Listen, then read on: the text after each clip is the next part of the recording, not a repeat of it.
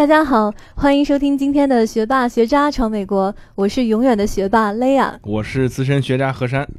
今天其实是我们电台一周年的特别节目，嗯，然后在座的呢不只是我和何山两个人，还有我们电台基本上是所有的成员都在现场。没错，没错。对然后我们先让电台的成员给大家做一个自我介绍吧。其实因为像我和雷亚，我们两个是这个不能叫出镜哈，就是说上节目的这个次数比较多出多，生率是吧？出生率。最高的。哎哎，想起来我们老家养的那个老母猪，啊 一 一窝能生三十三只。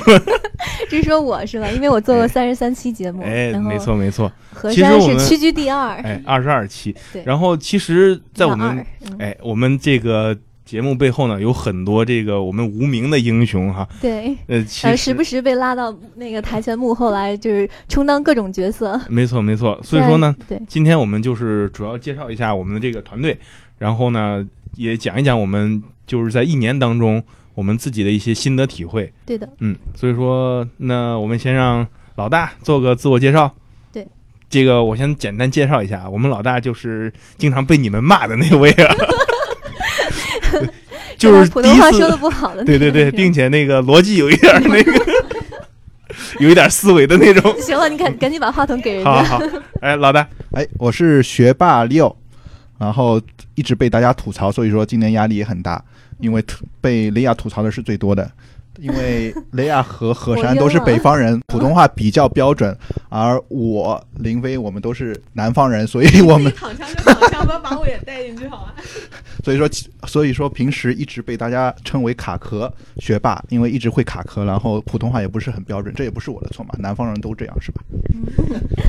然后 Leo 再介绍一下你自己的现在的工作是什么？嗯，介绍一下工作的话，也是让大家更了解我们吧，因为我们感觉一直一年以来，我们都是在说别人的故事啊。今天有可能我们自己也讲讲我们自己的故事吧。对啊、我平时的话是一位呃会计师、审计师，然后是在四大的呃普华永道工作。但是平时我的出镜率也不少，所以说我们看一下啊、我们这个数据啊，呃，我也排在何山之后，和林飞并列第三，出镜十六次。那我们的那个假学假学渣哈林飞来给大家做个自我介绍。我先介绍一下吧。其实林飞呢和我是校友啊，只不过他是那个比较老，不是老一点儿，就是说那个年纪比较大一点儿，上的那个是你是上的研究生对吗？对我是本科，你看，所以说你比较年轻一点啊啊，嗯所以说他是那你那你比我早五年毕业，啊，没有没有没有没有，不能这么说。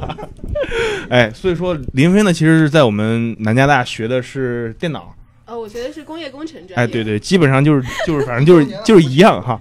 对，所以说我这个不是都不是重点啊，最重点的是什么呢？林飞啊，他是这个 GPA 四点零毕业的，大家要知道四点零是是一个什么概念？全 A。没错没错没错，你看还是这个学霸懂得多哈。不不不，就我们专业是基点是十分是满分。哎呦我去！四点零。哎，对你别谦虚了。那林飞，你给大家赶快再做个自我介绍吧。Hello，大家好，我是林飞，然后我毕业于啊、美国南加州大学，跟何山是校友。哎，对，对，然后现在在四大普华永道做的是咨询。嗯，对对对，呃，其实林飞的特点呢，就是说这个声音比较洪亮哈。呃，我们一般录节目的时候都会有麦克风，然后林飞永远就说：“哎呀，这个东西我不需要。自带麦克风”。哎，没错，那下一位小伙伴让坐在我旁边的肖一来自我介绍一下。大家好，我是肖一，偶尔出镜。然后我在这个电台呢，就是做过各种各样的工作吧，就是呃提供场地啦，包括呃地主，呃地主，对我是个地主。然后还有就是嗯主持，然后小伙伴不在的时候，立马就顶替上了。所以我觉得我自己在这个电台里面还是比较有用的。然后呢有企业的人呢，呃 我现在是做的是税务咨询，目前也在创业阶段。啊、我最大的兴趣爱好是，嗯，是吃，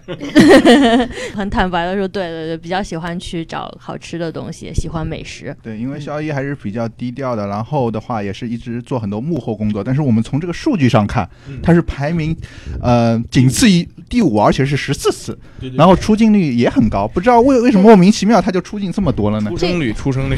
这这个解释一下，就首先我们其实大部分节目都是在肖一同学的办公室录的，所以他作为为这个办公室的主人，他每一次录节目他都要在在场。然后有一有很多次我们不靠谱的主持人，比如说何山同学呢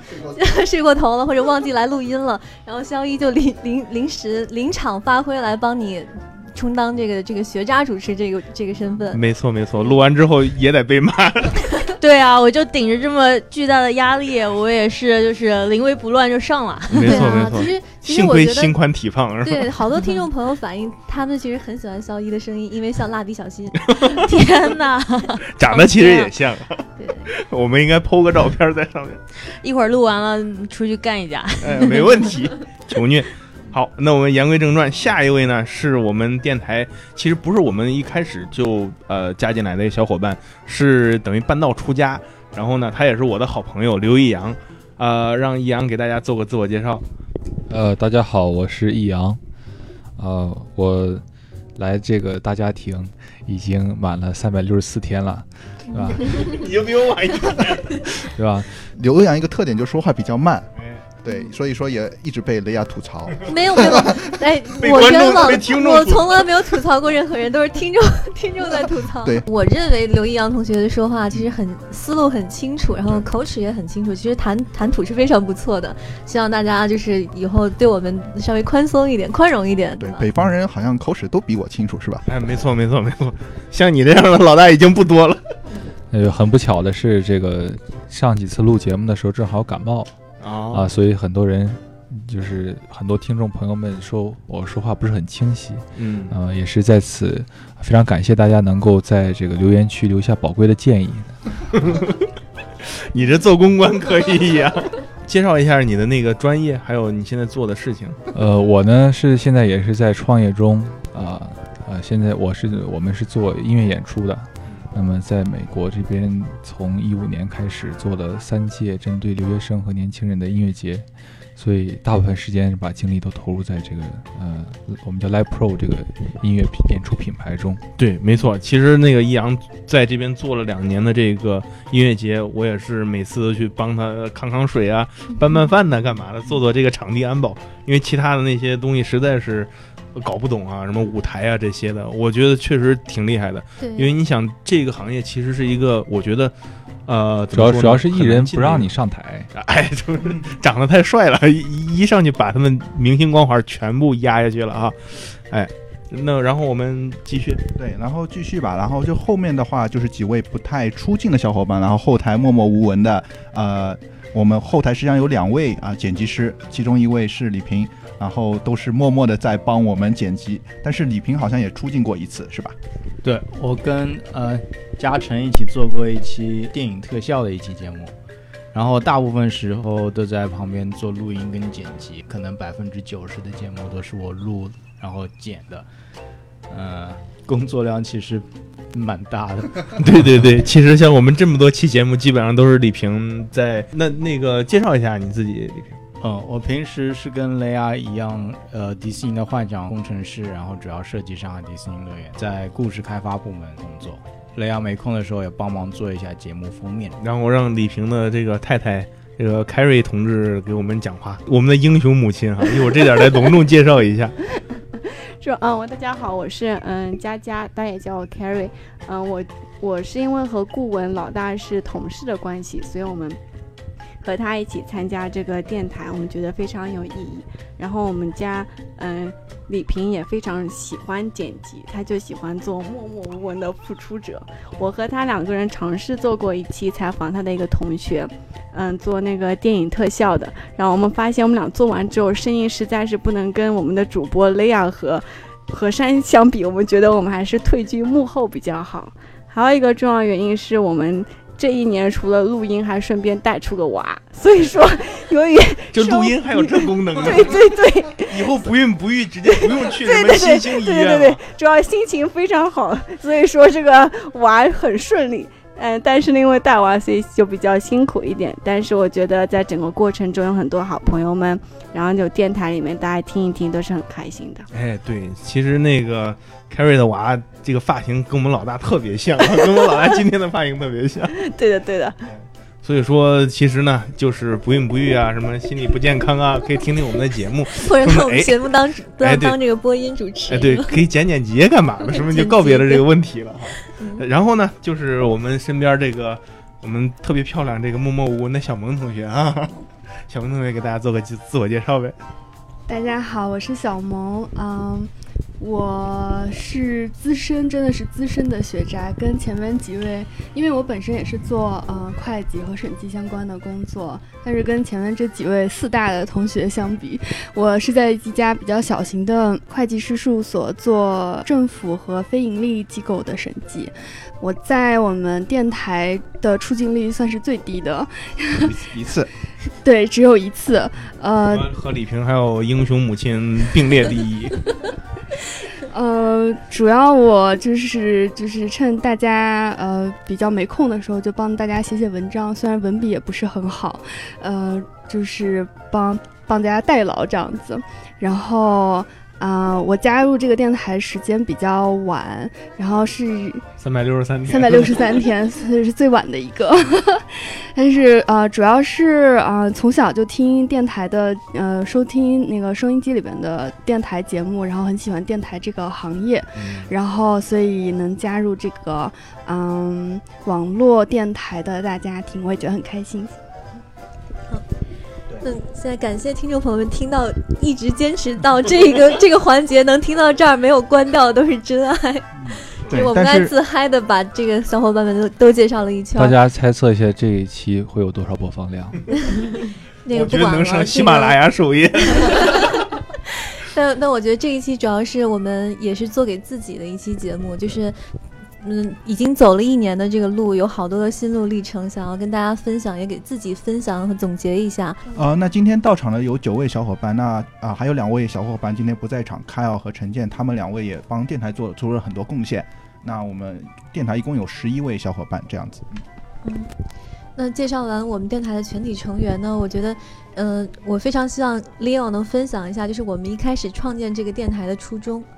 对，这个要请林飞和 Leo 两个一起为我们讲述一下。老大先说，呃，是去年好像是二三月份，也是四大的话一个呃忙季的时候，然后大家就是呃做了很苦逼的工作，然后我跟林飞一起吃个饭。那当时林飞好像也正在做一个传统网络一个精华之声的一个节目，对，就是洛杉矶当地的一个华人电台，然后主要是请那些科学家或者工程师，然后来一个实体电台的录音室，然后讲述他们自己工作上啊或者跟科技相关的一些内容。嗯，然后我从从小也是对这种播音啊、主持啊也比较有兴趣。做这个电台呢还有一个主要初衷是我们自己作为一个留学生和一个啊、职场者，都是在美国啊、留学。读本科啊、读研究生，然后毕业在嗯、进入职场，至少也都啊、四五年了，啊、所以说也在这这个路程中碰到很多问题吧，啊、主要是两个问题，我自己是跟林飞也很有啊。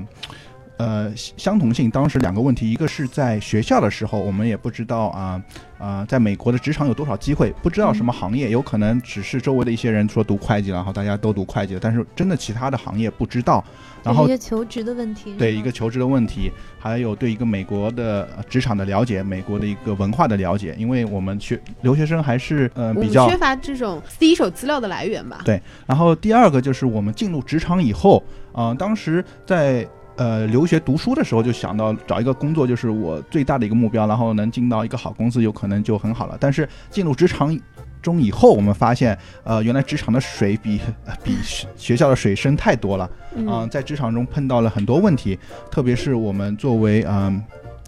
留学生群体、华人群体在美国的职场中，真的呃会碰碰到很多瓶颈嘛。对，想要在在这儿立足，其实可能要比美国人付出更多的辛苦。对所以说，主要是这个两个问题。呃，对于在留学中的我们，不知道美国的职场是什么，但是进入到美国的职场以后，我们又发现自己很多能力实际上是不如美国的啊。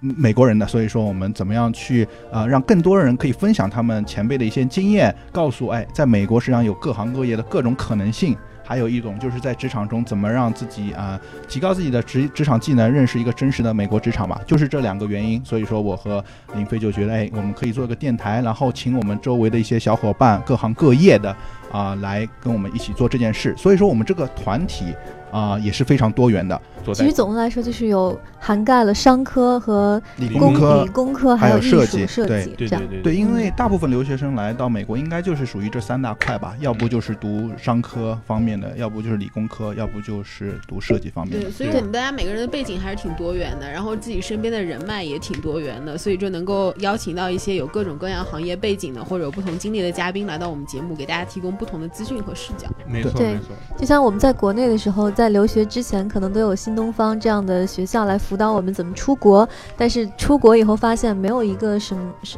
类似的平台来辅导我们怎么去找工作，怎么去在职场里这个 survive 生存下去。所以我们也是希望把我们的电台做成这样一个平台，然后尽我们可尽我们所能去请各行各业的专家来把他们最最好、最丰富的经历带给大家。对，其实我的一个想法呢是，其实这样的，因为做电台的时候，我们也都知道，在国外的这个环境下面，我们华人总有一种只要你过得比我好，我就受不了的那种感觉。所以说，这就好多人说，为什么华人在这个美国公司里面有玻璃天花板呢？或者是说，呃，很多例子啊，就比如说都是华人，你同样来这个公司应聘的时候。你可能另外一个在职的华人就会说这个华人的不好的一些地方，就是为了什么？就保住自己的这个位置。所以说我一来的时候就觉得这个是一个很不好的风气，呃，所以说呢，我自己的想法是通过我们这个节目，就是找到各行各业里面的人，然后呢，给大家提供每一个行业里面的一些内部信息。所以说呢，让我们这些出国留学的华人可以少走一些弯路，并且形成一种互帮互助的一个想法。就是说，我们前辈带后辈，这个就让我想起来，我们刚开始节目这个名字，老大要起的那个是前辈说，嗯大，家还记得吗？对 对对。对，最早我们给电台起名字有有有想过前辈说或者 前辈来了，前辈来了，对。对然后后来我就说，哎，这这玩意儿，你现在这时代，你说你是谁的前辈？对，就是那天真是突发奇想，然后就说，哎，我们不如就叫学霸学渣闯美国。当时我其实想着叫那个学渣学霸混美国，因为 因为你是你是学学渣，因为我是学渣，我要混，因为所以你平时都是混出来的。对对。对，所以说，当时我们也是这个想法，反正主要呢，就是为了让大家了解一个更真实的美国，不要说在国内的时候，这边有留学生发生一些不好的事情，比如说被枪杀什么的，而国内是一片谩骂的声音，富二代该死啊，怎么怎么样的。而我们更希望得到大家理解，毕竟我们华人在外面闯荡不容易。毕竟我们是富二代，河山市只有河山市。不不，只有河山市，所以说平时不工作养龟就可以养活自己。暴露了，在电台上暴露了。哎，这个暴露了低调低调低调，低调低调。其实我这都是攒钱买龟了，对。话又扯远又扯远了。对，所以说我们主要就是想让大家有一个更好的一个平台，把我们的人聚在一起，然后有一个更好的理念。因为不从我们做起，能从谁做起呢？哇，嗯第一次感觉到何山这么正能量，哎，其实我一直是特别正能量一个人，我都不认识你。虽虽然平时挺明骚儿一个人要吧。努力一下。哎，你看今天小萌还夸我呢。对，所以其实，呃，其实我们做这么多期节目，经常听到大家，呃，就是有一些观听众在吐槽，说这些主播为什么这么不专业？就是第一次听到这么普通话说这么不好的主播什么之类的。其实我们在这里也是想跟大家说，我们是带着这样的一一些初衷来做这个节目，然后我们自己都并不是专业主播，然后每个人都有自己的生活、自己的职业，但是我们其实这一年来都不断的对自己提高要求，然后让自己做得更好。就比如说我可能最一开始说话特别的结巴啊，当然现在也结巴，但是最一开始我会让李平不停的在剪，说把我结巴这一段全部 全部接好。其实李平也经常会吐槽这个问题，来，李平亲自吐槽。剪的不是说这一段剪掉，这句话剪掉，而是剪掉一些的 啊，或者是卡住的地方，或者说两遍的那种词之类的。对，这李平，你那你怎么把我的剪掉呢？这个是一个更艰巨的任务。因为因为我 工作我和李平是同事，所以我白天会跟他说，哎，老李平大的这晚上个是不是下班以后？没呀两个多小时这个多出来十五分钟。是在一张小的 sticky note 那个对我每次都会贴上可以写一张那个小纸条给下的对给李平说，请把几分几秒的哪个字去掉。在十十个以下的。对我一般就会把我自己听的绝对受不了那些让李平剪掉。对，其实还不多，可能十分钟可以剪完。然后，然后另一方面，我我经常听到的一个吐槽是说，我我们主播会经常把英文、中文加起来说。其实我后来一直在想，这是什么原因造成的？就是因为我们在美国待的时间太长了，然后平时说话以英文为主。就当我们在做做这个节目的时候，要说中文的时候，往往是思维其实偶尔是英文的，然后带着一些翻译的性质。你这一段又该被吐槽了。这个，对啊，所以我有我有时候说话，可能我的我的语序是英文语序，但是说的是中文，所以听起来不是很很恰当，而且很多词儿就是话到嘴边的时候想蹦英文，然后却却又非要生硬的找一个中文词来替代它，所以就是造成了各种不便。然后太不爱国了。我很爱国，对，但是以后我觉得我我其实我我觉得在做这五十二期节目的过程中，我们已经有很大的提高了，然后以后会越来越好，越来越像这个专业的主播这个层次去靠近。对，比如说不会说各位观众大家好，也不会向各位观众挥手了。没错，嗯，我感觉有一把冷剑刺在我背。林飞是不是又觉得好枪了？我又中枪。像。前面雷亚说的，实际上啊，我们过去一年也做出了一些小成绩，也是一直不在呃不断成长吧。就是从节目质量，从节目风格啊，想给听众朋友们带来更多元的啊一个啊视角吧。那从去年这一呃一年来，我们做了五十二期节目，对，那其中我我们有嘉宾的，实际上是。有三十五期，所以说我们是给大家带来了三十五个不同的闯美国的故事，让从他们身上我们看到闯美国的各种不同可能性吧。三十五期，而且，呃，五十二期节目实际上我们已经带到了差不多二十五个左右的美国的职场的专业，所以说我们也给大家看到，实际上在美国不是不只是只是会计师或者是设计师，实际上有更更多的可能性吧。嗯，对。那说到这五十二期节目，就是小伙伴们有没有说印象深刻的是哪一期？还有最喜欢的是哪一期？嗯，那我们一一发言，先从林飞开始。为什么要拿我当第一个？好吧，我就先说一下，我印象比较深的有两期，就是第一期是呃那个 Hyperloop。嗯，就是我们请到了一位嘉宾，他是在美国 Hyperloop 公司工作，然后担任的职位也非常的高，然后他给我们全面讲述了一下 Hyperloop 的原理以及未来的发展前景，就让我们接触到了非常前沿的科技，这点让我印象特别深刻。我相信啊，就通过播放量来看，我相信很多听众也对这一期会印象特别深刻。对，重新科普一下，Hyperloop 就是那个快速的小火车。对，就是那个胶囊列车。胶囊列车，对，不好意思，我又犯那个说英文的错误。对，然后第二期是呃美国的一个挺大的呃创业公司叫 Spokeo，我们采访到了他的创始人。然后其实那次采访来的挺不容易的，是我跟 Leo 有去参加一个嗯当地的一个非盈利性公益组织的一个公益活动，然后那个创始人他作为邀请嘉宾。呃，在那个活动当中分享了他的创业经历，他的故事让我们觉得非常的感动，然后也觉得很有的很有启发性，很有代表性。于是我们就两个人厚着脸皮，壮着胆子，在活动结束的时候跑到前台，然后去问他要了联系方式，想试试看有没有机会采访到他。没想到他非常的没有架子，非常的随和，然后就把我们邀请到了他的公司，带我们做了全面的参观，然后跟我们很详细的讲述了一下他的故事，这个让我印象特别深刻。嗯，呃，我个人比较喜欢的就是最近刚刚播出的一期，就是跟呃印度小哥聊天的这一期，对对对，因为我觉得一个是歌喉很赞，然后当然何山主持的非常棒，就是特别搞笑，但是我觉得这个节目反恰恰反映了一个美国很大的特点，就是它的多元化。就是我们有印度小哥，有韩国小哥，日本小哥，当然也有什么非洲小妹啊，对吧？所以各种各样的人群呢，我也很期待像这样的节目呢，以后会越来越多，就可以带给大家一个完全全新的视角，去理解、了解世界各地的人，呃，反映一个美国多元化的社会。呃，我印象最深的实际上是我们新年的一期节目，也是我们做出一个啊最大啊不同的尝试，就是一个 CES。因为那一期节目是我们历史上第一次当天录、当天采访、当天剪辑、当天播出的节目，然后对我们挑战性也是非常大。因为当时的话，我们也是呃在拉斯维加斯的 CES 展，然后第五五十周年，觉得很有意义。那我们也呃也想借这个机会，用我们的声音带大家去体会这个 CES。所以说当时那一天的话，呃，是我们三个人，雷亚、肖一和我，当时好像早上五点钟就从洛杉矶出发，然后开到呃拉斯维加斯。每个人还自掏腰包一百多美金去 去那边吃和住是吧？然后老大也没给报销。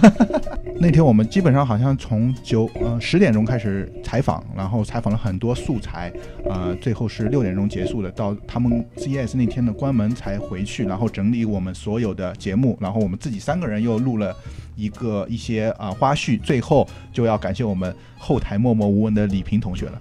当天我们九点钟给他发过去的素材，然后那天实际上是素材是非常难的，不是说我们当天从头到尾录的，而是当中有非常非常的多的不同的片段，然后有中文有英文。那李平当时差不多呃两三个小时就帮我们搞定了，然后最后就是当天十二点钟上线。所以说这一期节目的难度啊、和创意和包括我们做出的内容。我觉得是对我来说印象最深的。那李平当时有没有一些印象？其实搞了大概四五个小时，因为不光剪，然后再发回去，然后还有很多修改的意见。然后当时上传好像传了特别久，我都准备要睡觉了，但传着传着就断了之类的。哦，对于我来说印象比较深的一期是第二期，因为那期我们录完之后，素材莫名其妙的不见了，找不到了，然后只能把嘉宾重新再请回来重新录一遍，等于是我们做到现在为止最大的一次事故。对我来说，是印象最深刻的就是这种设备莫名其妙的出各种奇怪的问题。说到底还是资金问题，都升级设备就搞定了，是吧？没 错没错。哎，现在我们需要一个赞助商哈，然后冠名赞助商已经有几个公司在和我们谈了，这这是一个很硬的广告哈。然后另外一个我印象比较深刻的是，嗯，就是我们做了差不多五十期了嘛，然后各行各业的人也都有。然后，嗯，最让我意外的是，其实不管是什么行业，然后什么工作职位的人，其实都很愿意跟我们聊，很愿意跟我们分享，因为他们知道这个节目可以帮到很多国内的或者在美国的中国人。我觉得这个还是蛮好的，我们也可以通过这个平台接触到各种各样的人。呃，其实我最喜欢的一期呢，是我们在湾区采访这个 Facebook 的创始人，呃，马克扎克伯格的这一期。你你说是第，你说是第三百五十七期是吗？嗯，我觉得我印象比较深的一期是最近的那个奥斯卡评那个金球奖评委许文婷那一期，声音好有磁性啊，今天。一种母亲的关系吧。哎，没错。因为我觉得有些时候你会就是有时候自己在工作的时候就一一个自己普通的一个工作的圈子，如果没有这个电台的话，你就不知道原来就是在洛杉矶或在这个美国有这么多优秀的人。然后许文婷是呃唯一一个是一共就金球奖有两位华人嘛，他就是其中一名，而且他也是刚来美国。没有很很久，也就八年时间吧。我觉得能够加入到这样美国高端那种学会是非常非常厉害的。然后在跟他的采访中也学，就是也觉得打开了自己的视野，觉得每个人就是有时候还是要敢于梦想。就像有时候觉得我们来，有时候当时觉得自己来美国在工作一段时间，可能就有玻璃的那个天花板，天花板。但是后来通过这个电台，然后听了这么多。嗯，每个人不一样的故事之后，就觉得自己更加有动力。然后我觉得还是要敢于想，然后敢于做。呃，对于我来说，呃，我觉得印象最深刻的就是我第一次采访是 VR 那个团队的采访，他们虚拟现实是吧？对，虚拟现实的采访，他们是一个初创团队，然后就是呃第一次这么近距离的看到呃一些就是刚刚才从学，甚至还没有从学校毕业就已经开始有这些想法，或者是甚至说梦想的人，然后他们是怎么样一步一步。接近他们的梦想的，然后还有另外一期就是呃雷亚的同事。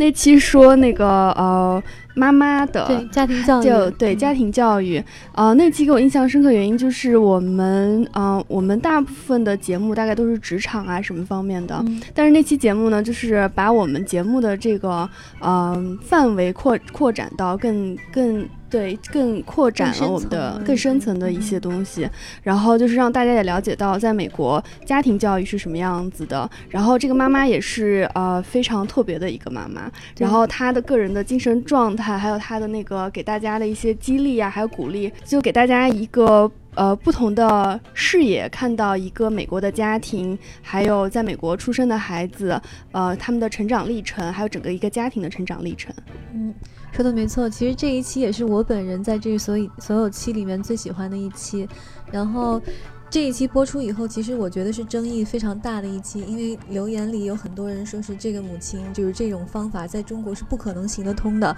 像这样这样的孩子少之又少，就是她只是一个很幸运的母亲，有一个这样很厉害的小孩儿。然后我记得我自己当时还跟一个听众就是辩论了起来，我说其实每一个孩子生下来都是白纸一张，他到底最后长大是什么样子，都是靠家长来塑造的，所以你你不能说就是这个孩子是一个独一无二的，就是全世界找不着几个，其实你每个人都有机会把自己的孩子教育成这个样子，只要你愿意。然后这一期也是我希望，就是未来的听众朋友们，如果你们听到这听到这里还没有听过我们这期节目的话，也可以去听一听。也许听完以后，你也会非常的有强烈的反应，就是说你不太同意这个母亲的观点。但是我觉得这这个这个是 OK 的，就是这个没有关系。就是总是我们想把一一种美国的精神、一种思想传递给大家。呃，不管你们接不接受，只是分享，只我就是做，我们只是做到分享。对，嗯，对，其实对我来说呢，我其实印象最深的一期是我主持的第二十一期，就是采访美国大学教授的一期，因为那个张教授是我媳妇儿的这个大学会计老师，然后他之前是在那个北京大学也是呃教课，并且他之前是在彻查陈水扁的案子里面是做审计的，所以说他的背景其实挺厉害的，然后他现在在美国这边教书，呃。这个节目呢，其实中规中矩，四十多分钟的一期节目。但是呢，在节目结束之后呢，他给我讲了一些国内外的这个教育行业还有学术界的一些黑幕，让我听了以后也是非常的震惊。所以说呢，我就觉得，其实做这个电台，我我们不仅仅听到不同人在节目里面的一些声音，我们也能听到一些行业内部更深一层的这些黑幕。所以说，我觉得真的是大开眼界。所以说。觉得做这个电台真的是挺有意思、挺有意义的。对，说的没错。下面我们准备开始讲一些有趣的事情和吐槽，就是节目吐槽。就比如说，我印象中非常深刻的就是第二期节目，大概我们录了三次，对吗？对对对。就是好像第一次录好了，然后音效不好；第二次录完了以后，那个文件又找不到了，然后直到第第三次录录才录好。然后那次也是，就是我们从这个经验中，呃。得到了宝贵，呃，从这个教训中得到宝贵的经验，所以从那个之后，我们录音总是有话筒也有手机，然后这个双保险。对，你一直让那个嘉宾以为我们是想多吃他两盒小龙虾呢。对，对他每次都端着小龙虾来给我们吃。对啊，我记得还有一件让我特别觉得很温暖的事情，就是呃，在我们电台成立大概一两个月之后吧，我们有一次小小的聚餐，然后是在肖一家，然后当时记得何大厨做了好多好多菜，然后肖一也特别贤惠，做了好多特。别好吃的菜，然后大家都聚在一起，然后呃一起喝喝酒啊，然后吃吃东西，就觉得特别温暖，就像一个家庭一样。嗯，没错。其实我们不仅仅有吃饭哈，我们还一起打三国杀，就是雷亚一个人充当二十多个角色，然后下满整场这个三国杀。这个这个 Carry 要发言啊！还有就是我们的宝宝出生之后，大家来我们家看我们的宝宝，然后一起玩那个狼人杀，然后宝宝还是乖乖在那里睡大觉。对对对，你要给我们面子。对，然后这个我们这英雄母亲家的宝宝呢，其实叫 Diu，然后没有叫 Diu 啦，是那个河山那个主持拼命给他取的小名。哎，我觉得挺好的。然后现在这个英雄母亲也总是说 Diu 怎么怎么，Diu 怎么怎么的，为了配合电台。哎。呃，我我印象比较深刻，就是怎么说这个比较温暖吧，就是我我记得我们有一个嘉宾叫呃关敬祥，就是他是一个导演，Bruce，Bruce，对对对，他他来的时候特别的认真，他做了一大堆的笔记，就比我们。要采访他的那个都还认真，然后还给我们买了奶茶喝，我当时就感动的，你知道吗？对，之前有有奶茶，一个是我觉得他很认真吧，就让我挺触动的，我就觉得哦，原来有嘉宾就是过来这边对这个事情特别的认真，就想把这个事情做好，就把想把自己更多经验分享给大家，所以我还是想说，哦，我们应该好好做这些节目。关键是旁边有个萌妹子做观众看着他，我都忘了有这么个萌妹子，你记得可真牢。你 记着奶还有吐槽一下，那个李平同志回来之后，天天在家说旁边有个萌妹子，然后我说你拍照了吗？他说哎呀我忘记拍照了，然后一直说哎很萌很萌的妹子，把我气了好多天呢。难道这是李回家平来参加电台的目的吗？哎，又破案了啊。对，其实我还有一个想说的，就是说，呃，记得很开心的一件事，就是说大家一起去了一趟迪士尼。对，呃，这不是最重要的地方，最重要的地方大家都没有花钱。这是我和李婷带大家进去的是吧？哎没错这是我们的员工福利。对，就喜欢这种不掏钱的事儿。哎主要是迪士尼没有老虎，否则我们就被吃掉了。我们不是我们不是跳墙进去的。最后告诉大家一个冷知识，其实我们这么多期，大部分时候用的配乐都是一种音乐，叫 bossa nova，然后其实是一种桑巴风格的美国爵士乐。哦，长知识了。不是说我特别喜欢这种音乐，是我在网上找了各种各样的音乐，比如说普通的爵士乐啊，比如说这种让人放松这种背景音乐啊，感觉都不行，都觉得太沉闷了。所以如果大家有什么别的背景音乐的那个建议意见的话，也可以告诉我们。我们这我也差不多免费的这个音乐都找遍了，就我我就想吐槽李平了，那个印度人那期应该用这个“我在东北玩泥巴”开头，你为啥不用呢？我有考虑过，有考虑过，但我最后用了呃一系列印度风格的现代印度风格的音乐啊。听出来，但是我觉得没有那个感觉好。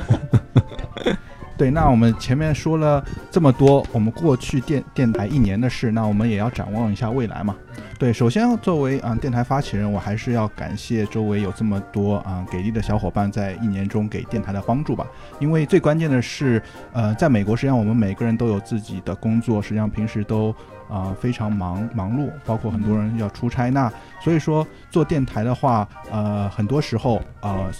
大伙儿会觉得为什么主持人一直在换？实际上是因为呃，嗯，其实是因为就是有时候。对，就因为我们时常就是有有时候在出差啊、啊回国探亲啊、对出去旅行啊，就各种各样的嗯，呃原因。对，还有关键就是我们每个人的呃背景都不一样，所以说采访一些科技类的，有可能需要科技类的背景的小伙伴。所以说在换的话，实际上也是因为一个啊、工作的原因，还有一个就是时间时间原因，还有一个就是我们的专业问题吧。对，对，嗯、那同时我要也要感谢这么多来参加我们节目的嘉宾，这三十五位嘉宾实际上也花了他们很多时间，也愿意来他们分享，所以说在此也非常来了三次。嗯，嗯，所以说在此也要感谢这么多嘉宾来我们节目做客，愿意分享他们的故事。那呃，我还是展望一下未来吧。那未来，呃因为我们去年已经五十二期节目，也做了很多题材。那新年的话，我们呃继续要做几个系列的节目，因为我们在去年呢，我们做了。一个系列节目就是我在美国做老师，实际上有五期、四期节目，就是小学老师、中学老师、大学老师。那新年中我们呃，为了给大家带来更多元的节目，实际上我们有几个系列节目都在准备。那其中第一个，呃，也是我们已经做了一期的节目是外国人系列，外国、嗯外国的学霸学渣闯美国的故事。那我们的第五十期节目实际上就是一个开端，那就是我们的印度友人，对吧？一个开挂的民族。还原一个真实的印度给你，对吧？对因为实际上洛杉矶这个城市是非常多元化的。那我们周围每个人是在我们的身边都有很多外国的友人嘛，所以说嗯在新的一年中，我们也会挖掘很多外国人到我们的节目来谈一下他们在闯美国的一些故事，他们对中国的一些看法吧。这也是我们在美国的一些优势。嗯其实老大这个刚才说的不是很具体啊，以后不仅仅是洛杉矶了，因为呢，我也要马上离开洛杉矶，要去达拉斯那边，哎、跟着媳妇儿去闯荡一下。嗯然后呢，我们这个李平还有英雄母亲呢，要回这个海宁了，所以说以后呢，我们就可能有学霸学渣闯。达拉斯学霸学渣闯海宁这些一系列的节目奉献给大家。嗯，对呃，说到这个，实际上也是留学生的一个生生活的现状吧。因为我作作为一个来美国留学生，呃，实际上我们的生活还是比较飘荡的，有可能到不同的一个城市或者回国，实际上也是非常正常了。嗯呃，但是我觉得可以通过这个电台把大家紧紧的聚集在一块儿，然后呃继续做出更多精彩的活动。因为到不同的城市，实际上给我们带来更多资源，不同的视角。呃，实际上这也是我们去年一年想做的一个系列的节目，就是呃，从洛杉矶出发，一个呃留学生在不同城市和回国的一个系列节目。实际上我们去年因为一些呃技术上的一些呃原因，我们还没有做出来，但是因为呃呃有些小伙伴要到不同的地方去闯闯荡，所以说我们在新的一年中也会啊、用远程的方式啊、把世界各地的小伙伴聚集在一块儿来谈一下哦。留学生回国的一个现状，然后在不同的美国的城市的一个现状，嗯，对，所以大家不用担心何山搬到达拉斯之后再听到他的声音了。其实他可以远程继续跟我们一起做节目。然后我也可以去那个美国的东北那个地方啊，给大家奉献出更彪悍的节目。对的，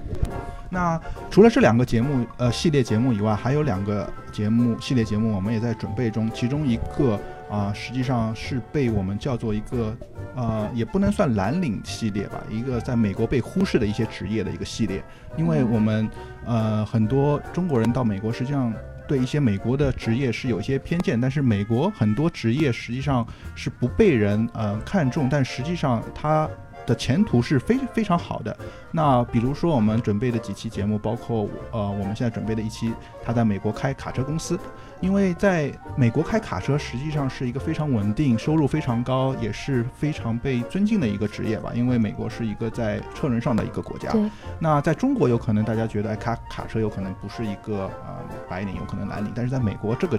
职业就有可能非常被人看重，也是来美国闯荡的一个非常好的一个啊、职业选择。嗯然后有可能雷亚啊、有想到，包括一些做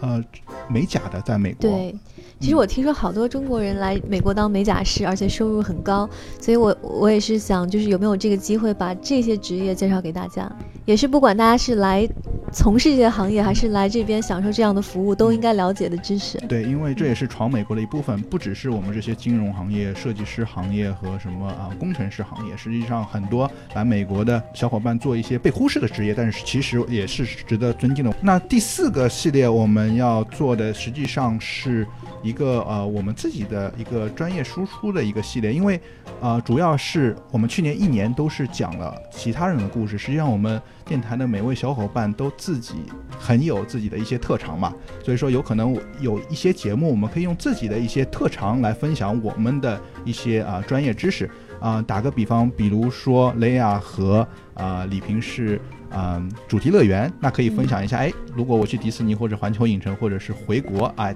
乐园应该怎么玩，对吧？是，嗯或者是雷亚是在旅游方面非常嗯资深的一位驴友吧，所以说可以分享一下他在旅行的一些事迹。因为去年的话，我们没有让呃，主要是通过别人的视角去看，但是有可能明年的话，我们可以通过一些我们自己的特长去分享一下我们的故事。所以说，呃，这四个系列是我们明年啊、准备的四个主要的系列节目。对，没错。除了这四个呃电台的节呃系列节目以外，我们新年还有一个很大的福利给我们的听众，实际上就是我们的微信公众号会有一个改版，然后我们每一个小伙伴都会啊、呃分享一些在我们自己啊、美国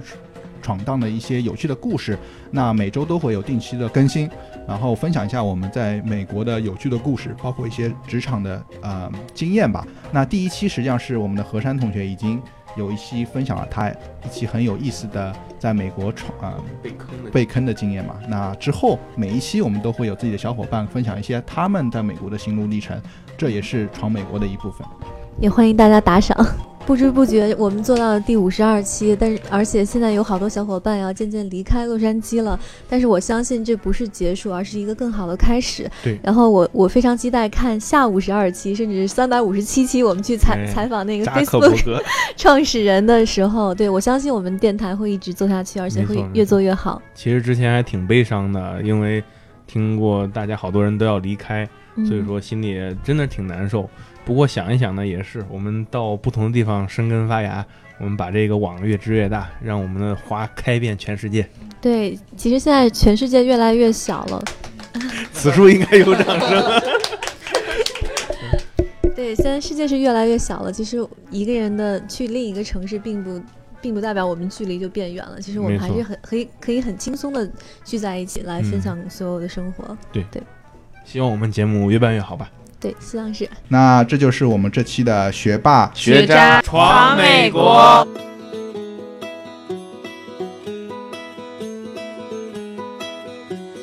学霸学渣闯美国，海外游子的大本营。我们用最真实的声音，带你领略美国校园的精彩纷呈，揭秘北美职场的苦辣酸甜，洞悉美帝最前沿的资讯视角。不管你是学霸还是学渣，我们期待和你一起成长，一起寻梦，一起闯美国。